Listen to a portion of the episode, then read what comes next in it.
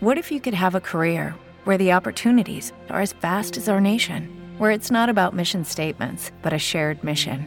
At U.S. Customs and Border Protection, we go beyond to protect more than borders from ship to shore, air to ground, cities to local communities. CBP agents and officers are keeping people safe. Join U.S. Customs and Border Protection and go beyond for something far greater than yourself. Learn more at cbp.gov/careers. Es la mañana de fin de semana.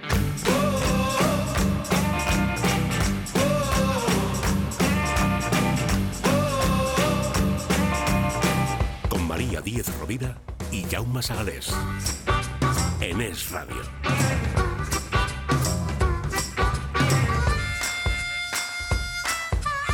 Son las 11 y 2 minutos, las 10 y 2 minutos en Canarias. Hola, ¿qué tal? Muy buenos días. Esto que usted está escuchando ahora mismo es la mañana del fin de semana.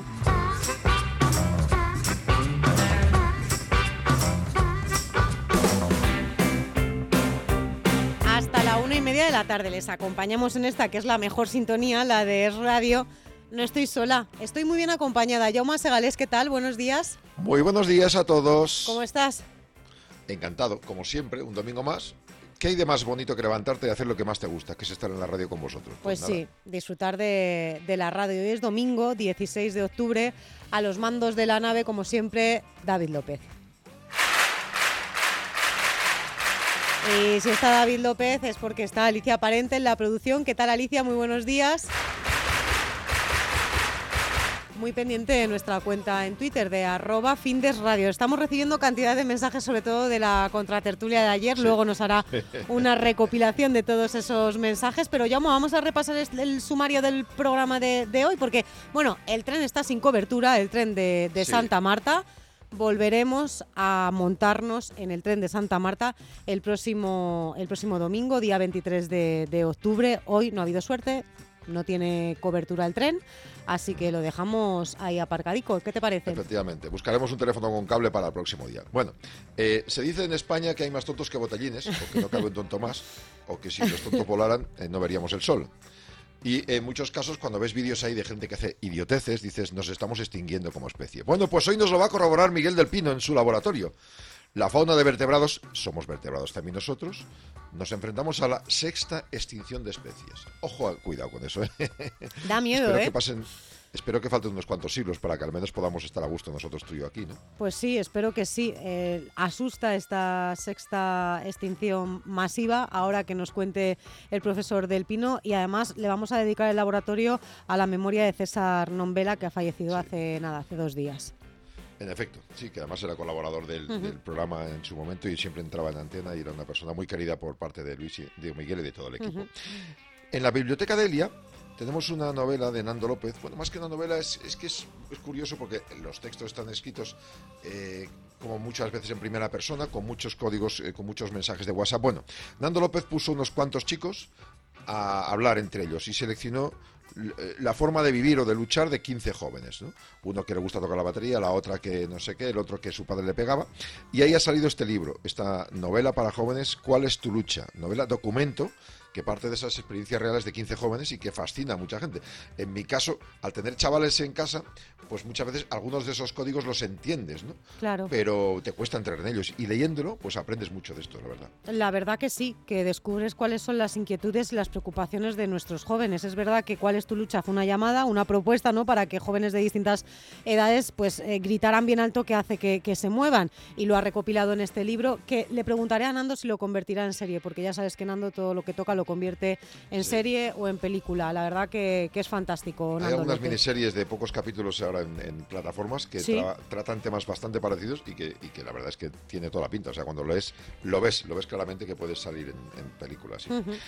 Bueno, hoy nos vamos a una exposición. eh, en su momento citamos todas las que iban a tener en Fundación, Fundación La Caixa este año y esta es tal vez la, la que más eh, disfruta la gente viéndola, según parece. Nikola Tesla, el genio de la electricidad moderna. Es en Caixa Forum hasta el 8 de enero.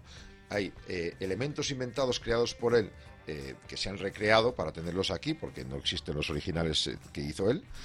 Y luego hay una curiosidad que mucha gente, y eso me ha pasado a mí, de decirte, oye, Tesla, o sea, es una exposición sobre los coches. Digo, no, no, es que Tesla, Tesla de coches es en homenaje a Nikola Tesla, y supongo que a ellos les habrá pasado más de una vez. Sí, la verdad. Mira, no lo había pensado así, pero, pero sí, lo que vamos a hacer es hablar con Jordi Aloy, que es coordinador de la exposición Nikola Tesla, el genio de la electricidad moderna. Una exposición que ya recomendamos aquí hasta el 23 de enero. O sea, que tienen tiempo, pero que no lo dejen, que luego con estas cosas pasa lo que pasa. Y una segunda hora, Yauma, eh, muy interesante. Pues sí, abrimos eh, con psicología. María Ibáñez y Jesús Jiménez, nuestra pareja de expertos, nos, nos, plantean un par de cosas. Una, ¿por qué la envidia puede llegar a doler tanto como una patada en el estómago? Y eso es real que ocurre. La envidia nos deja vivir muchos casos. Y luego eh, nos han propuesto que a partir de ahora, cada vez que intervengan, cogerán algunas de las noticias que se publican en medios. Me gusta. y, y que hay temas que son correctos y otros temas que, bueno, o los hemos interpretado mal o no se han explicado bien o realmente, pues no es que sean falsos, pero que están interpretados según ellos de forma eh, no, no, perfecta, según los, eh, el tema académico de la psicología. Entonces iremos desgranando estos temas que muchas veces nos los comemos al leer y diremos, bueno, ¿por qué eso lo dicen así pudiéndolo decir de otra manera? Pues mira, por ejemplo, envidiamos la suerte, el dinero, el triunfo, un logro, la belleza, la posición. ¿Esto es verdadero o falso? La envidia por ejemplo, si la envidia es sana, que yo, eh, mi tesis es que la envidia nunca es sana. Es que de eso hemos hablado mucho aquí. ¿Existe la envidia sana? Luego lo desgranamos el tema con María Ibáñez y Jesús Jiménez desde introspección.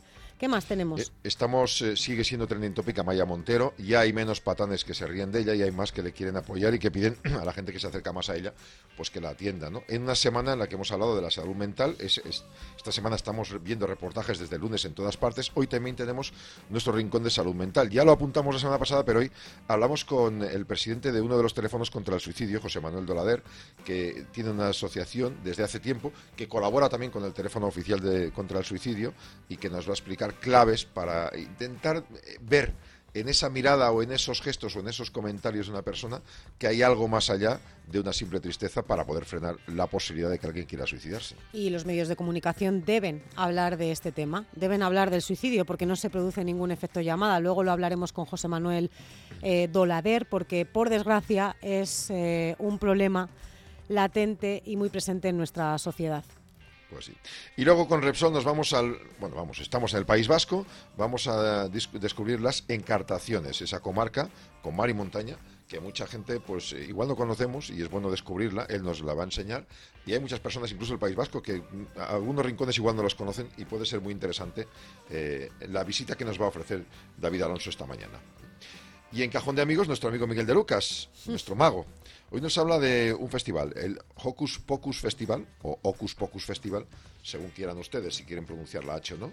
Y pues vamos a profundizar un poquito más con los creadores de este evento. Mira, Granada sí que le ha puesto, perdóname, llama una H, porque le llama Gran Hada. Allí se va a celebrar el festival. Exacto.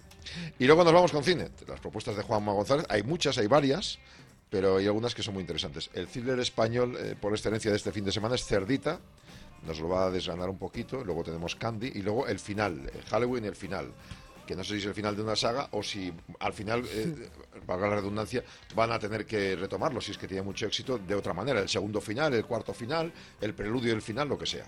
Muy bien, pues esto es todo lo que tenemos, pero antes pues de meternos en el laboratorio, dame un consejo, por favor. Pues sí, pues mira, yo eh, hasta hace cuatro días tenía bio en casa, ahora lo tengo también en mi segunda residencia porque es el primer sistema de regeneración celular que usaban antes solo los profesionales y ahora tenemos en el hogar. Con bio hemos conseguido, por ejemplo, si preguntan a mi santa, que ronque menos o casi no ronque, que haya menos problemas respiratorios, que retrases el envejecimiento, porque bio que es una patente 100% española, asturiana, se vende en todo el mundo, es física y no química. Facilita que se regeneren los tejidos, que aumente la energía en las mitocondrias y creas como una unidad de regeneración celular allá donde lo tienes, por ejemplo en la habitación mientras tú duermes y respiras. Puedes llamar ahora a este teléfono gratuito y pedir BIO. 900-730-122. BIO. 900-730-122. Es la mañana de fin de semana. Ya son miles las personas que gracias a Hipoteca Senior han conseguido la tranquilidad y la libertad económica que se merecen. Descubre tú también este producto para mayores de 65 años que te permitirá vivir tu jubilación soñada. Con el asesoramiento de Óptima Mayores. Infórmate gratis en el 900 800 864 o en hipotecasenior.es. 900 800 864. Cine, solo cine y nada más que cine. Cowboys de medianoche. Yo creo y de verdad que este es un programa que desborda felicidad y entusiasmo.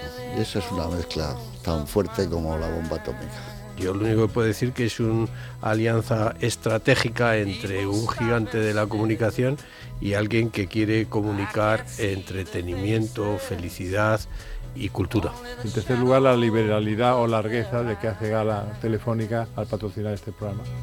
El viernes a las 10 de la noche. Cowboys de medianoche, de la mano de Telefónica. Dale más potencia a tu primavera con The Home Depot. Obtén una potencia similar a la de la gasolina para podar, recortar y soplar con el sistema OnePlus de 18 voltios de Ryobi desde solo 89 dólares. Potencia para podar un tercio de un acre con una carga. Potencia para recortar el césped que dura hasta dos horas. Y fuerza de soplado de 110 millas por hora. Todo con una batería intercambiable. Llévate el sistema inalámbrico OnePlus de 18 voltios de Ryobi. Solo en The Home Depot. Haces más. Logras más. Es la mañana de fin de semana.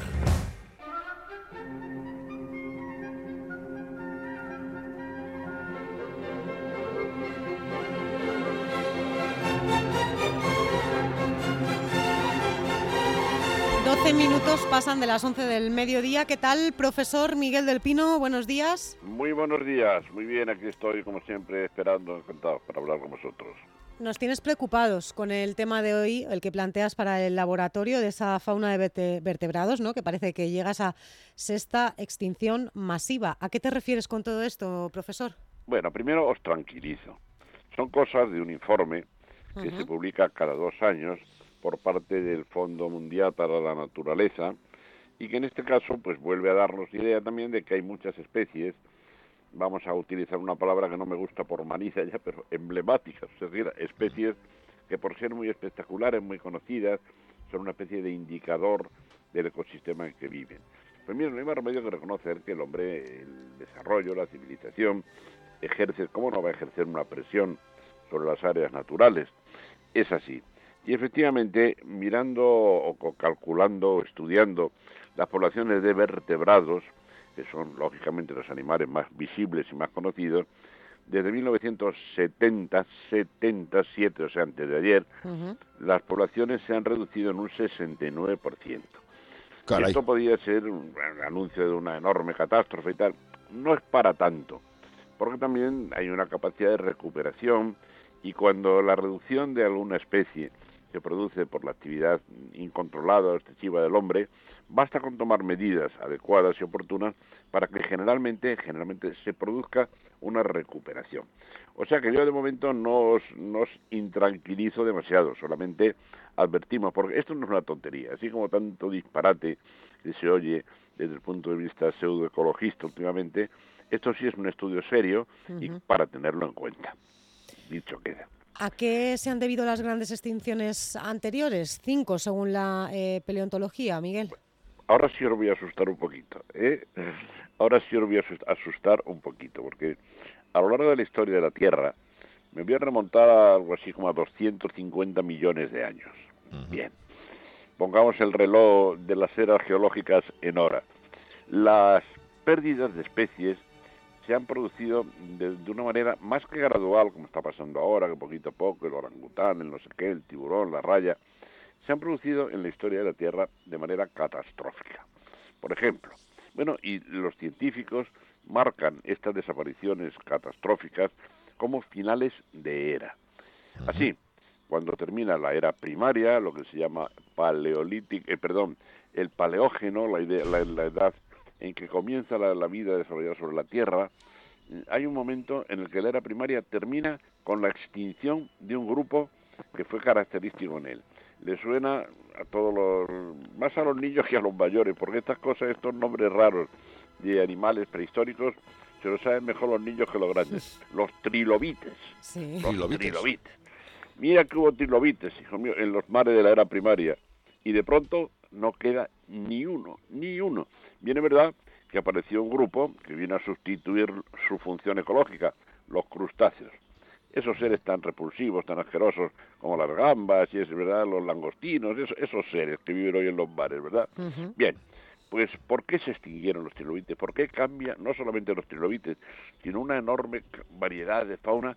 Y es como si la Tierra, cuando ya tenía la evolución muy avanzado, un diseño de lo que iba a ser la fauna, de pronto ¡pa! para, desaparece casi todo, pero casi todo, a lo mejor más de un 80% de las especies, y aparecen otras nuevas.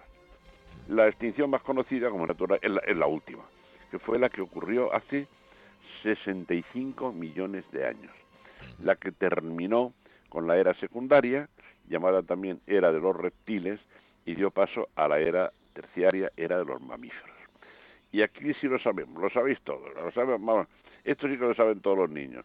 El tremendo meteorito que chocó contra la Tierra, que cambió todas las condiciones de juego biológico y que hizo que se extinguieran una serie de, enormes especies que habían reinado hasta entonces en la Tierra. Nos acercamos a una nueva extinción, pero viene un meteorito nuevo, que no, tra- tranquilos, tranquilos, que no es eso. Mira, eh, Louis Leakey es un investigador británico que trabajando en África, por cierto, fue aquel que confió en la mujer y en las cualidades de la mujer como investigadora para encargar a mm, primatólogas como Joyce Goodall eh, o como Diane Fossey, que fueran ellos las que estudiaran a los primates en la naturaleza, al orangután, al gorila, ¿os acordáis y al, y al chimpancé, ¿os acordáis que hemos hablado recientemente de ellas, verdad? Pues fue Leakey el que habló de la sexta extinción y dijo que si hemos sufrido en la Tierra cinco grandes extinciones, nos estamos aproximando a la sexta. Y que la sexta no se debe a ningún meteorito. Tranquilos, que no hay ninguno que esté a punto de llegar. Se debe, y esto, esto sí es alarmante, se debe al hombre, María y yo. Vaya. Pero entonces podemos evitarlo si se debe al hombre, como tú decías antes, si hacemos un trabajo a la inversa, podemos detener esa sangría, ¿no? Volver a, hombre, recuperar ese 70% no sé, pero se podría intentar. Sí, señor, merece la pena intentarlo. Pero siempre que, y aquí hay que poner una pega de Auma, siempre que esto no suponga la detención del desarrollo, en la- sobre todo en aquellos países que lo necesitan para sobrevivir. Yo recuerdo que cuando la India fue el primer país que cuando las cumbres de la Tierra proponían reducciones drásticas de la contaminación, de la emisión de CO2, de las energías, la India dijo en su momento, no pienso dejar morir de hambre a mi población no pienso parar el desarrollo que vosotros ya tenéis. Entonces, mira, lamentablemente, en algunos casos, la extinción de especies se ha producido pues por un desarrollo imparable del ser humano, pero en otros casos se ha debido hasta al despilfarro, hasta el no darnos cuenta de lo que estábamos haciendo. Ocurre en la pesca. Y fíjate que toca un tema muy candente porque en este momento acaba la Unión Europea de prohibir la pesca de arrastre. Esto tiene una serie, bueno, en determinadas áreas, tiene una incidencia enorme en la economía española, por ejemplo, y sino que se lo digan a los pesqueros gallegos. Pero, sin embargo, esto, los excesos de pesca en el mar, que están a punto de acabar, por ejemplo, con tiburones y con rayas, pues se pueden corregir porque la ecología del mar es una de las ramas de, de esta ciencia más fácil de adaptar a modelos matemáticos. Pero, por ejemplo, ¿no nos parece un crimen que se, que se pesquen tiburones solamente para una vez pescados cortarles una aleta y tirar al mar el resto del cuerpo que ya no puede sobrevivir Hombre, pues para sí. comer sopas de aletas raras? De... ¿No parece que esto sí Una es un barbaridad, sí. Una barbaridad. Entonces, estamos viviendo también, en algunos casos, la, la ecología del despilfarro. El no darnos cuenta de que hay recursos pues que se consumen a una velocidad que no es la de reposición. Este Construyendo piscifactorías, más piscifactorías y especializadas en, en- en tipos de especies distintas, ¿se puede conseguir frenar eso? O, bueno, claro, te cargarías en la pesca o mucha parte de la pesca. La piscifactoría es un complemento, o debe ser un complemento, o por el momento es un complemento. Pero claro, la piscifactoría también tiene sus, bueno, evidentemente tiene un futuro enorme, pero también hay que utilizar otros productos marinos para formar las harinas que luego comen los peces, etcétera. algo tienen que comer, etcétera. claro. Claro. Y fíjate que yo he sido tan, tan, he creído tanto en las piscifactorías que cuando tuve la oportunidad, estuve en, en un momento creativo de mi, de mi carrera, de hacer un programa de televisión mezclando ecología con, con economía humana, pues le dediqué tres capítulos completos a la piscifactoría en Andalucía. O sea que eh, tengo gran esperanza en, en esas granjas que parecen de gallinas, luego te acercas y empiezas a ver por el, por el entorno escarabajitos acuáticos, ¿dónde ha salido? Este en un sembrado en pleno árido, pues ha salido de la piscifactoría. Yo he creído mucho en eso, pero debe ser, o es por el momento, un complemento. También fíjate las granjas, la granja de atunes, que consisten en, pescar atunes, llevarlos a un cercado, allí cebarlos y luego mandárselos a los japoneses para que hagan comidas raras. ¿eh? Que hay que ver también que el hombre, que el hombre haya descubierto que pasando alimentos por el fuego se hacen más agradables al paladar, más digestivos y volvamos a comer cosas crudas ahora. Qué cosas. no quiero enfadarme. Eh, profesor, yo tampoco quiero que se enfade. Nos queda muy poquito tiempo, pero claro, eh, quiero hablar de, César Nombela. Eh, falleció hace dos días, el pasado viernes 14 de octubre. ¿Qué importancia tiene el nombre de, de César Nombela? Mira, estos, son, estos ya son palabras mayores. El profesor César Nombela entre sus muchísimas características admirables, tuvo una que viene a continuar la labor de uno de los más grandes científicos de la historia, que fue el francés Claude Bernard. Era un hombre de profundas creencias religiosas, era un hombre cristiano, así lo demostró en todo momento, y una de sus, de sus preocupaciones fue continuar aquella labor de Bernard, eh, poner paz, poner equilibrio, permitir el diálogo entre la ciencia y la religión que no tienen por qué ni muchísimo menos ser incompatibles. Mira, Bernard tuvo una frase que, siendo al parecer una cosa nimia, tonta, pero oye, puso mucha paz. Dijo, la religión para el científico debe ser como el sombrero. Uno llega al laboratorio con sombrero o sin él, pero si lleva sombrero lo puede dejar en el perchero, investigar basado en la razón, pero no tiene por qué al terminar la investigación no volver a ponérselo. Curioso, ¿verdad? Pues Entonces, Nombela fue un hombre cristiano y lógicamente le han tenido que chirriar muchos de los últimos decretos, avances super progresistas, entre comillas, de los abortos libres, en fin, todas estas cosas a él le han tenido que chirriar mucho. Sin embargo, ha sido, y aquí me permitiría yo decir que como buen cristiano, ha sido un hombre de paz, fundamentalmente un hombre de paz. Y un extraordinario divulgador. Y que nos lo digan a nosotros, María, y María y Jauma, pero es que María compartió conmigo los tiempos en que en Jungla de Asfalto y sobre todo cuando apareció la gran pandemia de la COVID, yo recurrí con mucha frecuencia al profesor Nombela. Jamás, jamás nos falló. Y una de las grandes aportaciones que hizo entre tanto disparate, como se oía decir, a, supuestos, a supuestas comisiones de científicos que no eran ciertas, que no existían, uno de los grandes aciertos del profesor Nombela fue cuando nos dijo que la COVID, la epidemia de la COVID, evolucionaría como era habitual en los virus, que era haciéndose cada vez más contagiosa, pero cada vez menos agresiva y menos letal. Así ha sido. Pues la COVID fue derivando hacia variantes como la Omicron, por ejemplo, que ya afortunadamente no son tan letales.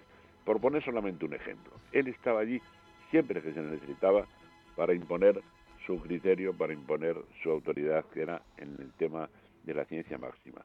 Se ha dicho, se está diciendo que fue discípulo de Ochoa, no es verdad, porque Ochoa fue un bioquímico y él ha sido un eminente microbiólogo. Lo que sí es verdad es que cuando el profesor Nombela trabajó, emigró durante unos años como becario de Estados Unidos, compartió laboratorio con el premio Nobel Ochoa, y hay fotografías que lo atestiguan. Pero lo que ha sido es un eminente microbiólogo. Y fijaros si tiene incidencia en el bienestar y en la salud del hombre la microbiología. Seremos seguramente tan ingratos con, con el profesor Nombela como hemos sido con otros científicos. El otro día, nuestro querido Javier Santa Marta hablaba de, eminentes hombres de letras tal que han muerto en el siglo XIX por la, por la, por la tuberculosis. A ver qué poquito nos acordamos hoy de que la tuberculosis se pudo prácticamente erradicar por el descubrimiento de la streptomicina por el profesor Bachmann, ¿verdad? Con los científicos somos unos ingratos. Pero hombre, yo trataré, mientras pueda tener oportunidad de hablar en un micrófono y de divulgar, trataré de recordar siempre que sea posible al profesor César Nombela. Pues sí, una suerte haber coincidido con él. Gracias a ti, Miguel, la de coincidir con César Nombela. Y como bien has dicho, jamás nos falló. Todos los mensajes y condolencias de la comunidad científica coinciden no solo en destacar la calidad profesional que, hay, que da todo lo que ha hecho, sino también la, personal. Y eso es muy importante. En su memoria dedicamos el laboratorio de Miguel del Pino de hoy a César Nombela. Profesor, nos escuchamos el próximo sábado. Que pase una feliz semana. Así lo haremos. Muchísimas gracias y hasta el próximo sábado. Adiós.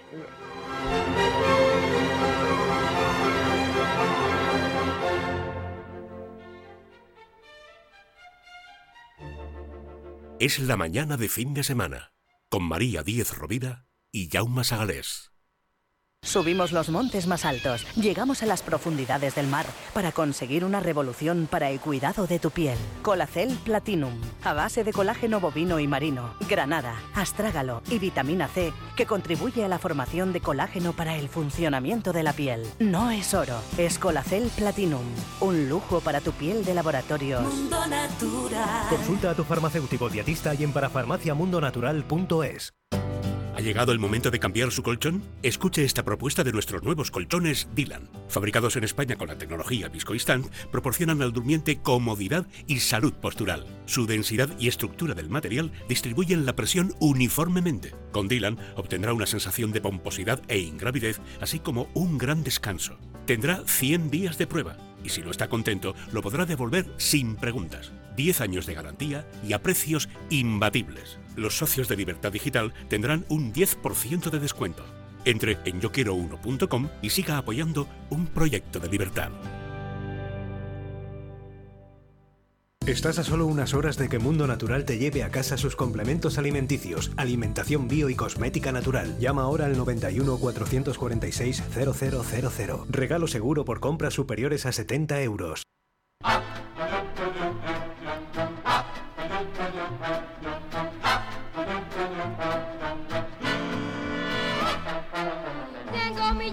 Quieres aventura, lánzate la lectura.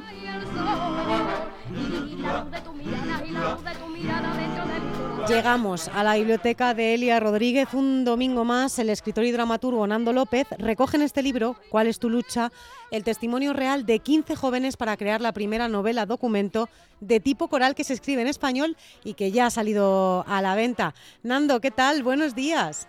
Muy bien, buenos días. Muchas gracias por la invitación. Qué alegría me da escucharte de nuevo, de verdad. Oye, la primera pregunta es casi obligada. ¿Cuál es tu lucha? Pues mi lucha ahora es tratar de contar historias como estas, dar, voz a personas que no lo tienen fácil para contar lo que les pasa y aprovechar, bueno, pues que mi oficio de, escritor me permite que sus historias se conozcan y, bueno, pues buscar el modo de, de hacer que lleguen al máximo número de gente posible. ¿Cómo fue la convocatoria de esos decenas de jóvenes y luego la selección de los 15? Que eso imagino que es más complicado, ¿no?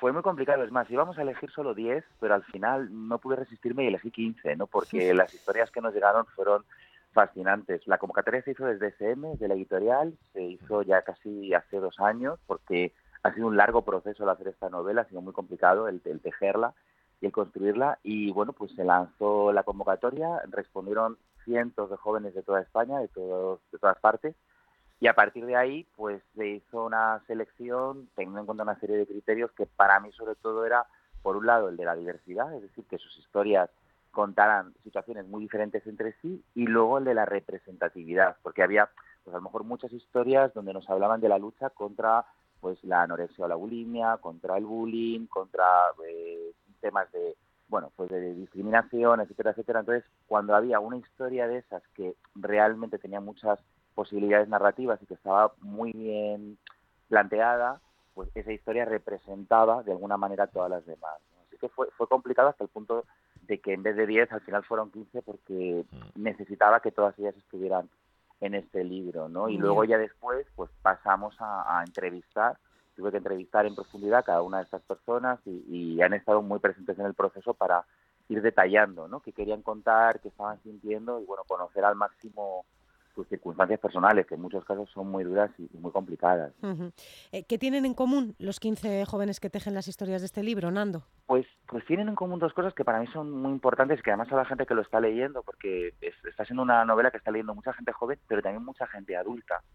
Y creo que tienen dos cosas que resultan positivas en esa lectura. Por un lado es eh, la esperanza que aportan, es decir, es gente que, que está mm, atravesando momentos muy complicados y que sin embargo no se rinde y que habla durante todo el libro de aferrarse a la vida, hablan de temas tan duros como los intentos de suicidio, por ejemplo, que es un problema muy grave ahora mismo, sobre todo entre gente muy joven, y hablan de cómo intentan aferrarse a la vida, hablan del camino que han pasado para verbalizarlo, y están, tienen la voluntad, y además eso estaba desde los primeros testimonios, de que su historia sirva para que más personas se animen a pelear por algo. ¿no? Entonces, por un lado, hay un, hay un matiz de esperanza que a mí me parece necesario, muy luminoso, y por otro lado, algo que tienen muy, también en común es un sentido crítico muy acusado. Es decir, hay una, hacen mucha reflexión sobre de dónde vienen esas luchas y qué Sí. problemas sociales hay alrededor, ¿no? Pues de homofobia, de transfobia, de machismo, de xenofobia y, y cómo intentan desde su, su parcela vital ¿no? pelear contra ello, ¿no? El caso de una chica, por ejemplo, que sufrió bullying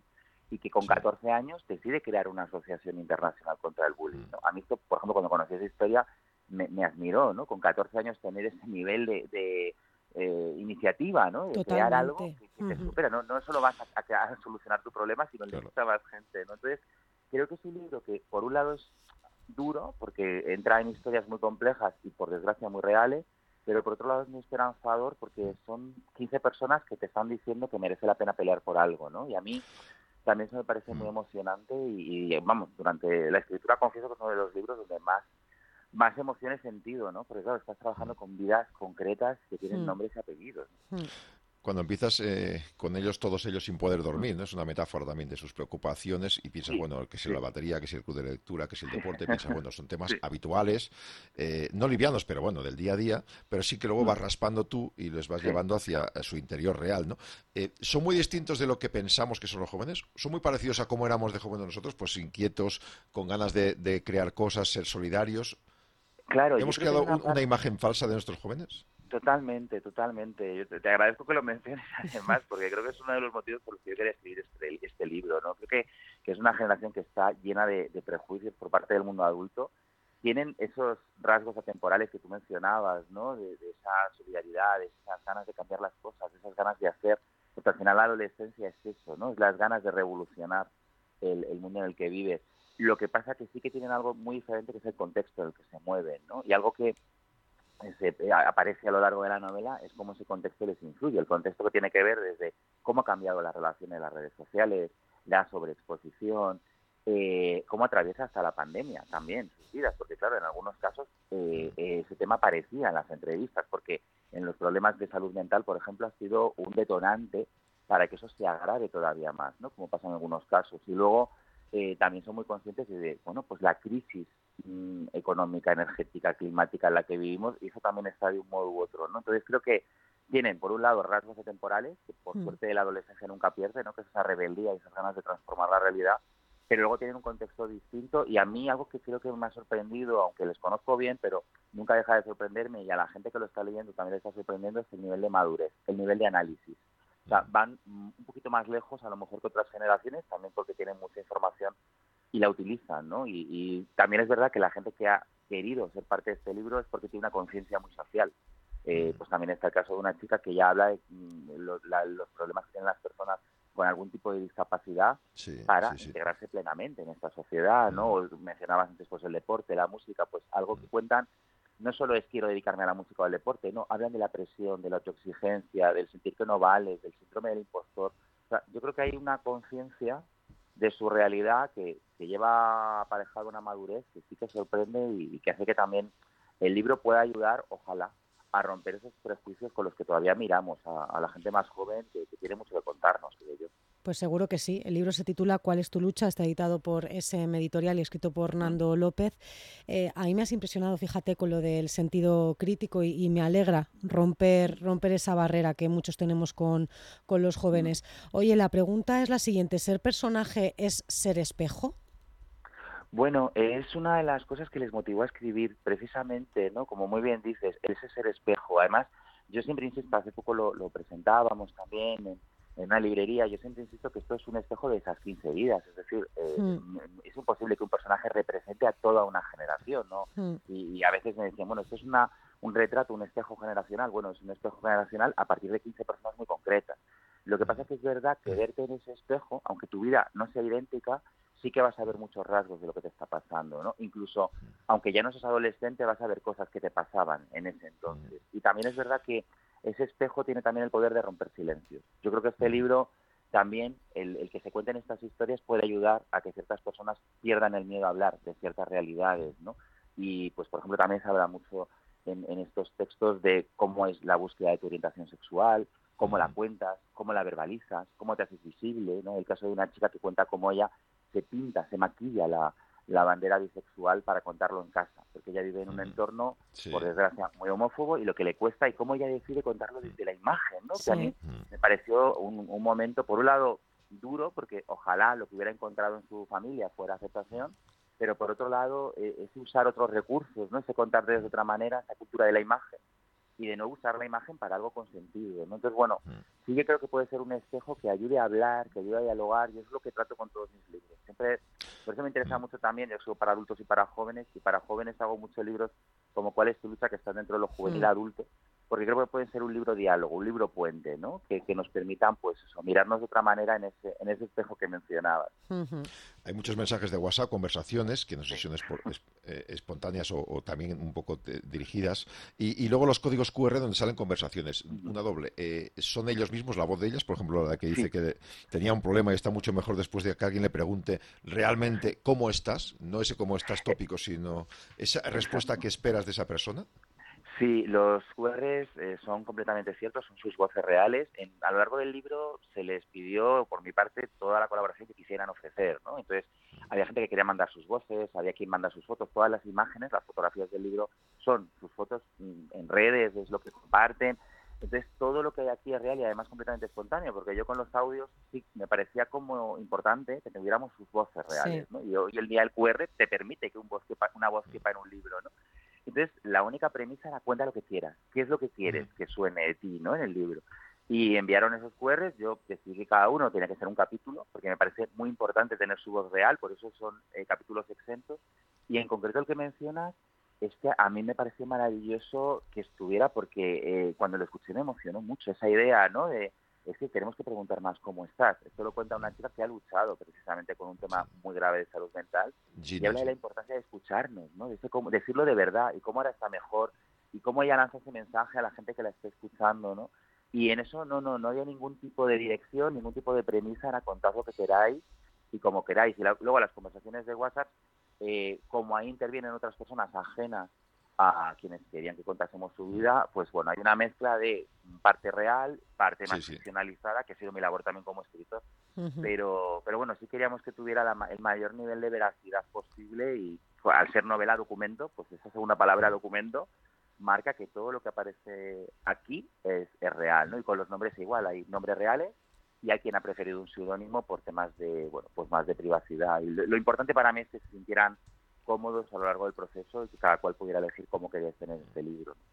Pues sí, lo importante es el mensaje y al final a través de esos códigos QR donde escuchamos los audios pa- parece que empatizamos mucho más con, con los jóvenes que aparecen en este libro. Bueno, aparecen temas como el bullying, trastornos alimentarios, eh, diversidad de género, violencia familiar, ¿no? las dificultades en el mundo del deporte, la música, entre otros. Incluye, como bien ha dicho Jaume, esos eh, códigos eh, QR con mensajes de voz de WhatsApp de los protagonistas. Pero yo no sé si haciendo todo este trabajo, Nando, eh, ¿Te ha cambiado? ¿Te ha cambiado la novela? ¿Te ha cambiado la percepción de, de los chavales con los que has trabajado? Bueno, me ha, más que cambiar, yo creo que ha intensificado esa percepción. Yo, claro, ya son muchos años desde que publiqué La Edad de la Ira trabajando con la adolescencia, ¿no? En teatro y en novela. Y mi percepción siempre es que es una generación que necesita que contemos historias que les importen, ¿no? Y que cuando les das, pues, hablamos mucho de no leen, bueno, no leen eh, si no les interesa lo que, lo que les estás Mm. ofreciendo, sobre todo ahora que tenemos tantas ofertas y tantas posibilidades, ¿no? Pero cuando sí les interesa algo, lo leen, lo devoran, lo comparten, lo comparten. eh, yo, bueno, tengo esa suerte. Entonces, el, el escribir esta novela a mí me ha demostrado hasta que la cultura es importante. Me la ha recordado mucho, ¿no? Porque tenía muchas ganas de participar. Además, eh, recibimos muchísimos testimonios. Mucha gente quería estar en este libro. Luego, si quieres estar en este libro es por algo, ¿no? Claro. Y luego a mí sí que, que quizá me ha, me ha, después de esta época tan dura que hemos vivido, que estamos viviendo, ¿no? En este contexto tan complicado, tan polarizado, tan, tan violento, el, el ver esos testimonios donde hay tantas ganas de ayudar, ¿no? donde hay tanta gente que lo que quiere es eso, que nos pregunten cómo estás, que lo que quiere es tender la mano, que lo que quiere es que su historia sirva de espejo, pues sí me ha reconciliado un poco con la realidad. No solo me ha cambiado al respecto de, esta generación, que, por suerte creo que la conozco bien, sino con un poquito con nuestra sociedad. Es decir, bueno, hay, hay gente que muy joven que tiene una mirada más solidaria y ojalá sus voces se digan más, ¿no? porque yo creo que ahora necesitamos también ese tipo de, voces ¿no? frente a otras que están con ese discurso de odio constantemente. Entonces, este esto tiene una pintaza de, miniserie para plataformas tremenda. ¿eh? O de teatro, es verdad, ¿eh? bueno, ¿por qué no? ¿Por qué no? Ahora, ahora mismo estoy precisamente con, con una serie también original mía, también basada en, en muchas vidas reales, se llama Red Flags estamos con ella. Y esta pues bueno sí que ha habido por ahí algún acercamiento que ya veremos de concreto. A mí me encantaría me encantaría porque creo que en lo audiovisual o en lo teatral sería bonito contar la verdad o sea que si yo yo tomo ahí la palabra si ocurre, lo comentamos y lo celebraremos, ¿vale? Pues sí, invitadísimo estás a este programa, Nando López. Oye, mira, este espacio que se llama la Biblioteca de Elia Rodríguez, en memoria de, nuestra compañera Elia, y en el que hablamos de, libros destinados al público infantil y juvenil, me alegra mucho saber, ahora que me he metido en Twitter, que hay oyentes que se lo quieren comprar y que, y que no estamos dentro de esa franja de, de público juvenil. Así que, de verdad, ¿cuál es tu lucha? Editado por SM, es un libro para todas las edades, 15 vidas reales tejidas por Nando López. Gracias por compartir la mañana de fin de semana con nosotros. Un abrazo, Nando. Un abrazo enorme y mil gracias por vuestro tiempo. Mi camino se ilumina, mi camino se ilumina si me vuelves a mirar. Estando contigo, contigo, contigo, de pronto me siento feliz. Y cuando te miro, te miro, te miro, me olvido del mundo y de mí. Es la mañana de fin de semana. ¿Quiere la solución para siempre para los problemas de cal en el agua? Antonio Ruiz, buenos días. ¿Qué ventajas nos ofrece Masical? Hola, Llama, muy buenos días a todos. Pues Masical es el dispositivo antical de tratamiento de agua que minimiza la incrustación de cal en tuberías y en la maquinaria, que elimina la cal que se ha ido acumulando con el paso del tiempo dentro de los conductos por donde el agua pasa y de la maquinaria, y de ese modo pues quedan limpias al cabo de unas pocas semanas y podremos recuperar el caudal de agua perdido por ese motivo. Pero incluso con Masical vamos a notar nuestra piel, nuestro cabello, el cuerpo en general mucho más hidratado y sin picor después del baño, que es un problema que mucha gente nos llama por este motivo y que lo provoca la cal del agua y conseguir también un mejor funcionamiento de los electrodomésticos eh, que tenemos en casa, lavadoras, calderas, lavavajillas, por donde fluye el agua, que además tendrá menos averías. Recuerden, Masical con ese 968 31 0066. ¿Es cierto, Antonio, que podemos probarlo un año y si no es lo que buscamos, nos devuelven el dinero? Pues de hecho, Llama, entregamos por escrito una garantía de prueba de un año, así como otra garantía ilimitada de funcionamiento, por lo mm. que vamos a disfrutar para siempre de una mejor calidad en el agua para todo, para beberla directamente de cualquiera de nuestros grifos, para obtener un baño relajante en, donde el picor desaparezca y la piel quede más hidratada y el cabello más suave, es ideal para viviendas, pero también se puede colocar en, un bar, en un restaurante, en una peluquería, en la, agricultura para proteger las tuberías de, regadío y viene muy bien pues para en casa poder mejorar la colada o en una lavandería, por ejemplo, y que la vajilla o la cristalería quede más brillante y limpia. Recuerden, Masical con S 968 310066. ¿Hay que ser ingeniero para instalarla? Pues no, te aseguro que no. Es extremadamente sencillo. Es, eh, está formado Masical por dos piezas, como dos medias lunas, del tamaño más o menos de un paquetito de tabaco, que el propio usuario, sin llamar a ningún técnico, lo va a colocar en no más de un minuto, rodeando la tubería principal de entrada de casa, que la veremos donde está el contador o la llave de paso o en cualquier otro lugar de la vivienda donde se vea la tubería. Recuerde, Masical con ese. ¿Dónde podemos conseguirlo? ¿Cuál es el precio? Pues lo podemos conseguir llamando al 968 31 66. El precio es muy barato, vale 99 euros un masical, pero te vas a llevar dos al precio de uno para dos viviendas para compartir y que cada uno pague la mitad. Solo 99 euros, dos masical al precio de uno y los gastos de envío gratis. Nos tiene que llamar ahora al 968 31 66 o si lo prefiere, si lo prefiere en nuestra página web masical.es. Dos masical al precio de uno desde ya 968 31 66. Gracias, Antonio. Esto me, hacía reflexionar también en, algo que vi en las redes sociales, de una entrevista que usted hizo, eh, creo recordar, con, en fin, con un eh, periodista muy independiente, con Jiménez Dos Santos, ¿no? Yo le agradezco mucho a Sánchez porque todo el mundo sabe que es un mentiroso patológico, que miente siempre.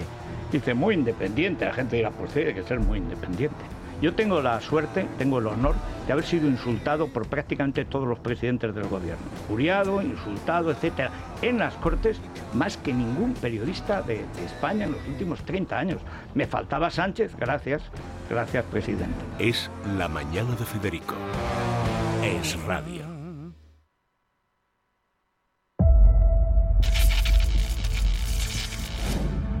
Cosmocasha presenta Nikola Tesla, el genio de la electricidad moderna. La excitante vida de un genio visionario y una figura clave en la historia de la ciencia.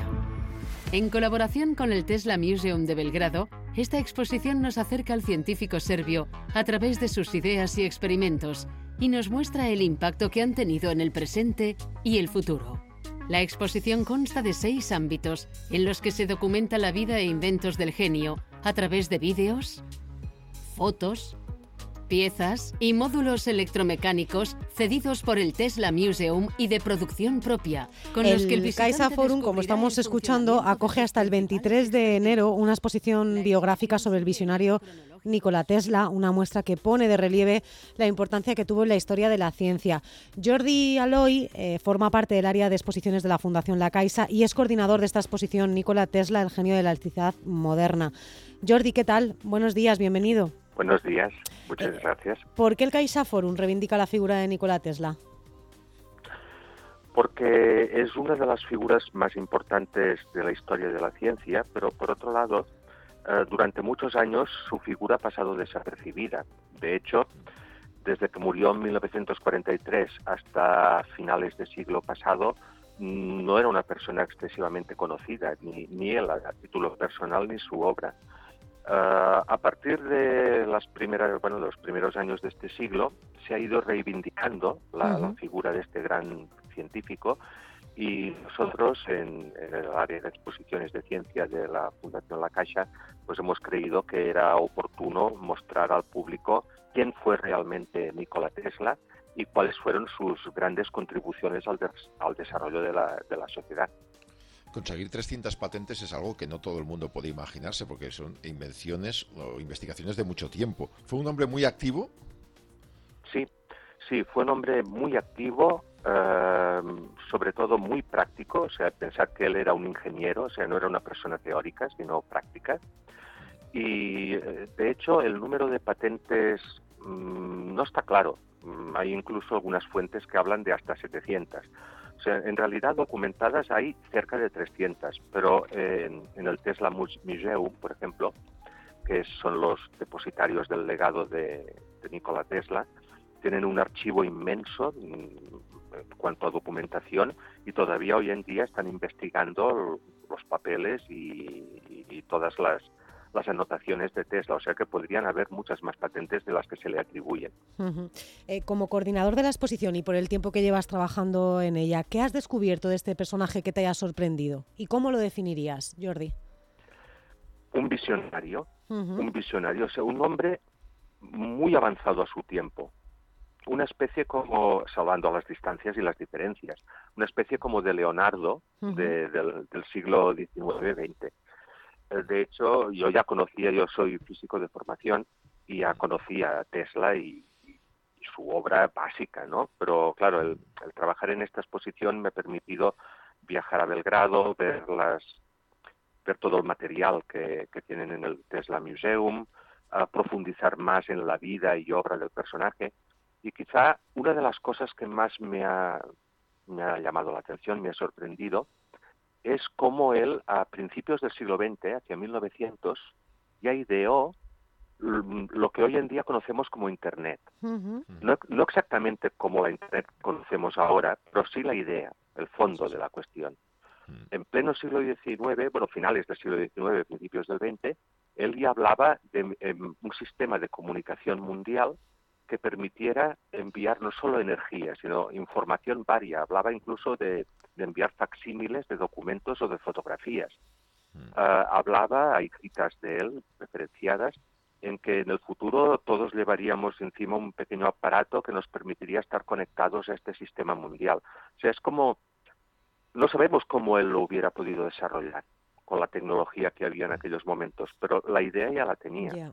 o sea, era como un Julio Verne, estamos pero, hablando pero más, de- pero más práctico, ¿no? Sí, o sea, él la idea la tenía, tenía una, una idea de cómo podía llevar a cabo la transmisión de energía e información, lo que hoy conoce- conocemos como la radio, digamos. Pero claro, iba mucho más allá. Eh, era una persona décadas por delante de su tiempo. Y naturalmente esto le ocasionó problemas, porque de hecho, intentando llevar a cabo su sistema mundial de comunicación, desarrollando lo que sería la torre War Warden Clive, que era un emisor gigantesco, se arruinó y de hecho aquí vinieron todos sus problemas. Eh, fíjate, me está llegando un mensaje a través de Twitter de una oyente, Jordi, dice, este verano estuve en el Museo de Tesla en Belgrado, a pesar de admirar a este hombre de siempre y causarme mucha curiosidad, la verdad es que el museo fue algo decepcionante.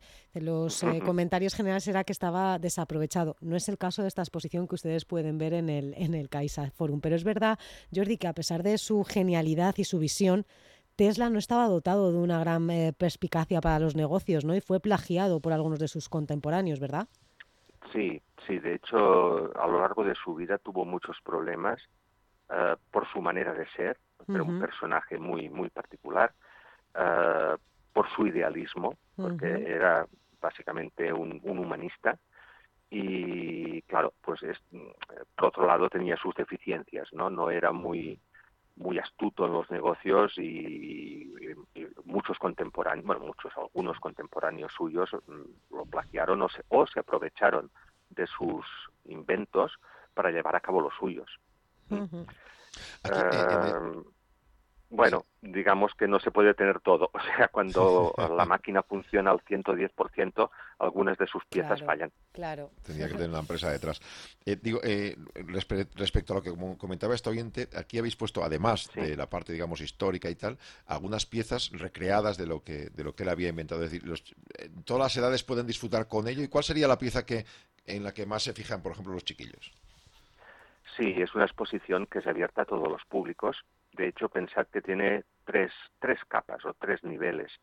Por un lado, eh, el hilo conductor es la biografía de Tesla, o sea que desde em- entras a la exposición ya ves sus orígenes aquí en Europa, cuando nació, sus primeros trabajos. Luego, el núcleo de la exposición es, bueno, son sus trabajos en América. Y llegamos al final de la exposición cuando Tesla murió en, solo en una habitación de un hotel de Nueva York a los 86 años. En paralelo, tenemos todo de prototipos que provienen del Tesla Museum, que son no son de la época de Tesla, son de los años 30, 40 aproximadamente, pero son vintage, y que nos muestran sus prototipos. O sea, que hay un- un- una, una segunda capa de lectura. Luego hay una tercera capa, que es la que hemos añadido nosotros, que son distintos módulos que nos permiten mm, ver la física que hay detrás de los inventos de Tesla. O sea, por un lado, podemos quedarnos solo con la descripción biográfica, que ya es de por sí muy interesante.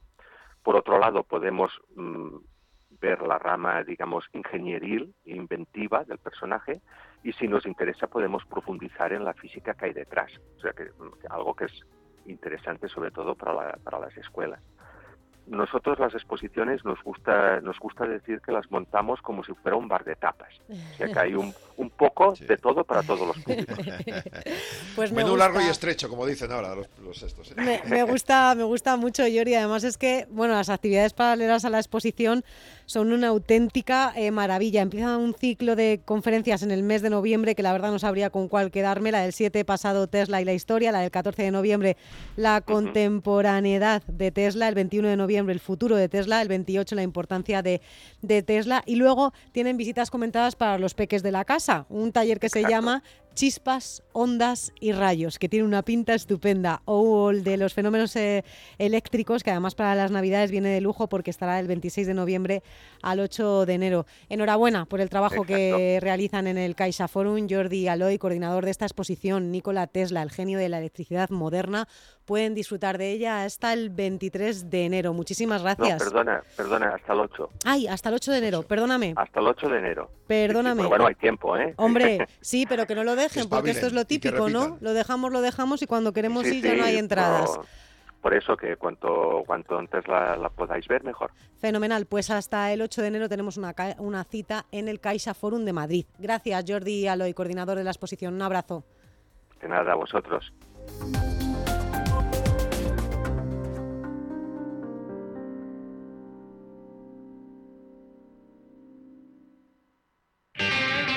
Es la mañana de fin de semana.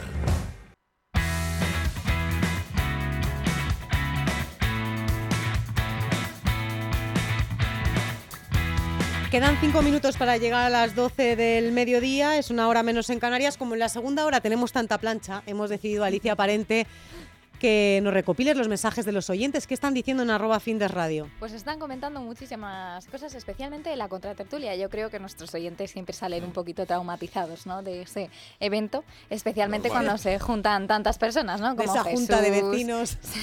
los presidentes, ¿no? La junta de Efectivamente, presidentes. miedo me dan. Pues Javier García califica las noticias que leemos como las guarreridas españolas de la contra. ¿Cómo? Pues eso, las noticias Diciendo- más importantes de la semana. Bueno, yo opino lo mismo, pero no lo hice con tono peyorativo, ¿no? Soy como orgulloso él también Claro. de, formar parte de esta familia de guarreridas y de... Si lo ha escuchado es porque estaba ahí, ¿verdad? Mm, Exacto. Y pueden escuchar los podcasts. Claro, ya están subidos en la web de Es Radio por si quieren volver a escuchar todas estas locuras que comentamos, como la ropa interior.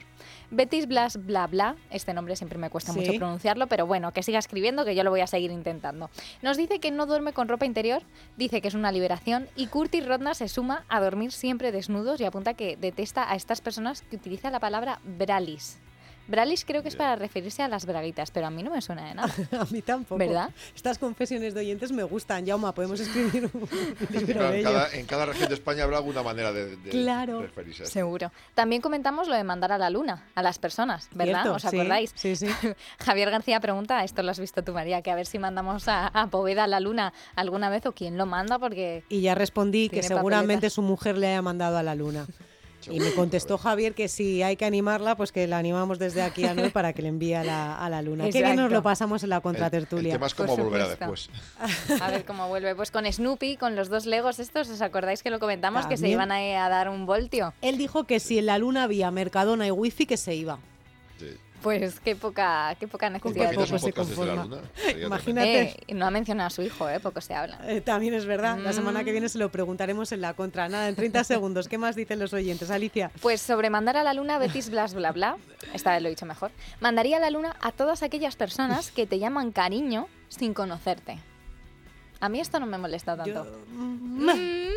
Yo creo que también. Depende de quién, depende Claro, de quién. Si te lo dice claro. una señora que es adorable, dices, bueno, por supuesto. Si te lo dice un señor que no le conoces de nada Ay. por la noche en Madrid. No sé, ¿qué opinan los oyentes de Que esto? nos que nos cuenten, escriban. que nos arroba fin de escriban. radio.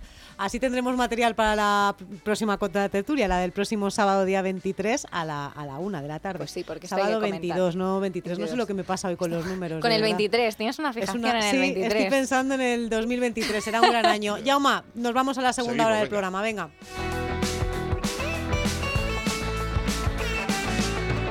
Es la mañana de fin de semana con María Díez Rovira y Jaume Sagalés.